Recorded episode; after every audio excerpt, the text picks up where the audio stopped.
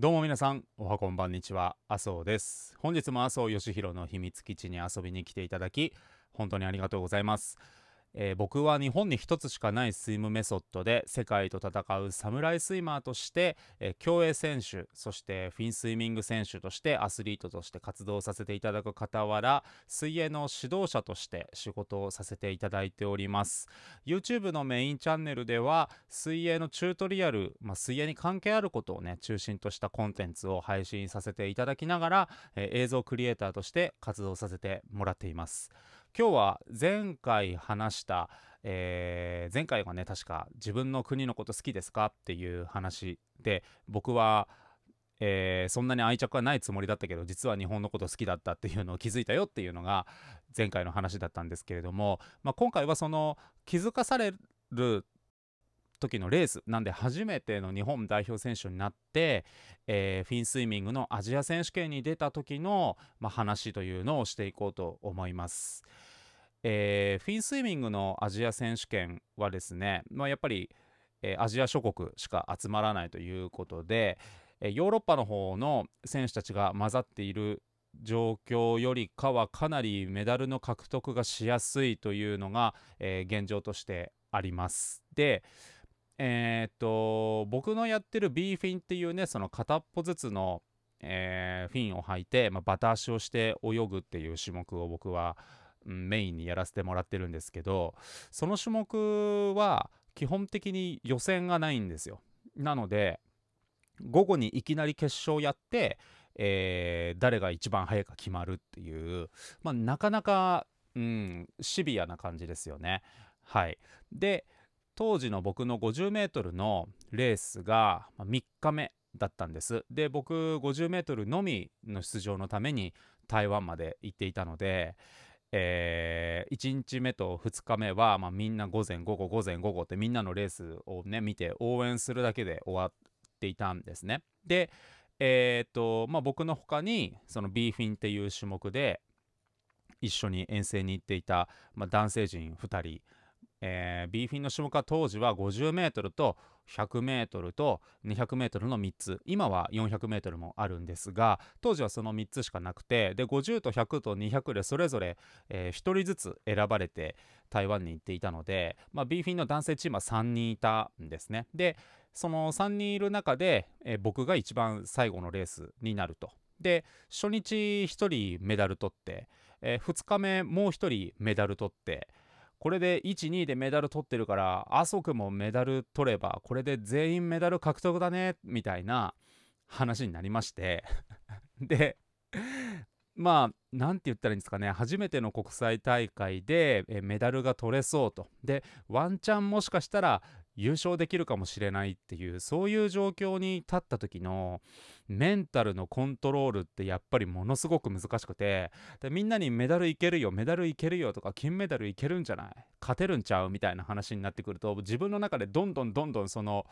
うーん意識というか、まあ、欲といいますかそういったものが膨らんでくるのをやっぱり感じるわけですよね。でそうすると、えーレースがだんだんね近づいてきて、えーまあ男性だけじゃなくね女性陣もあのビーフィンに出てる人たちいたんででその人たちのうんと活躍というのをこう見ていると自分のレースまでは時間があるのに、えーやる気だけどんどん高まっていくっていうね。そういうその心と体が一致しないと言いますか、まあ、すごいじらされる感じって言ったらいいんですか？それがどんどんどんどん高まってきてで結果僕の最終的な自分のレースの時にはもう本当に何て言ったらいいんですかねここ最ここ最近って言ってもその当時30歳なんですけれども復帰してから今まで感じたことないプレッシャーにこう自ら押しつぶされてちょっと焦ったレース展開をしてしまったんです。で、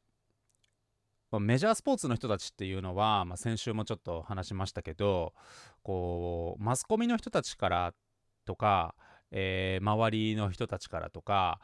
あどういう記録狙ってますかとか何色のメダル狙ってますかとかそういうことしょっちゅう聞かれてこう金メダル取りますって言うまで、えー解放してもらえないみたいな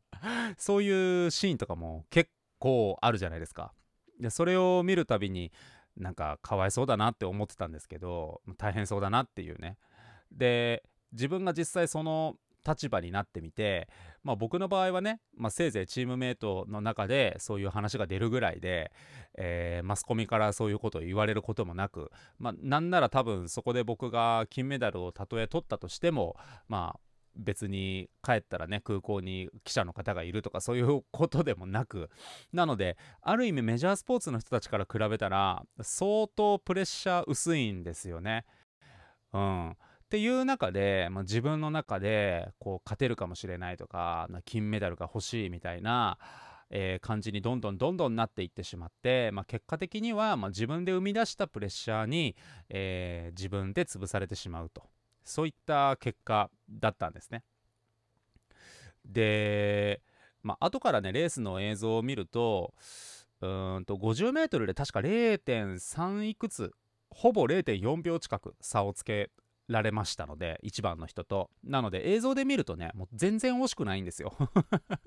全然惜しくないレベルで、えぶっちぎられてる。はい。ぶっちぎられて負けたんですがただその中で僕が学んだことっていうのはまあやっぱり自分がその瞬間何をするべきなのかということを、まあ、しっかりとこう肝に銘じ続けないとまあ、うまくいかないなっていうふうにはやっぱり思ったんですよね。どういうことかというと、えー、僕が本来やるべきことは、まあ、自分が持てるパフォーマンスをねマックスでしっかりと出し切るっていうのが一番大事でメダルを取ることが重要なわけではないわけですよね。だから今からやることを通り越して結果の方に目が向いてしまったのでまあうまくいかなかったと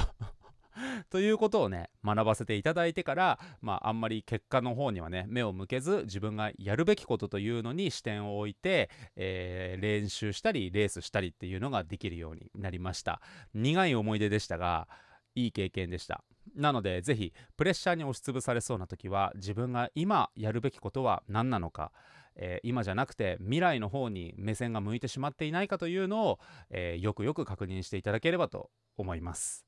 今回はここまでです。また次回お会いしましょう。バイバイ。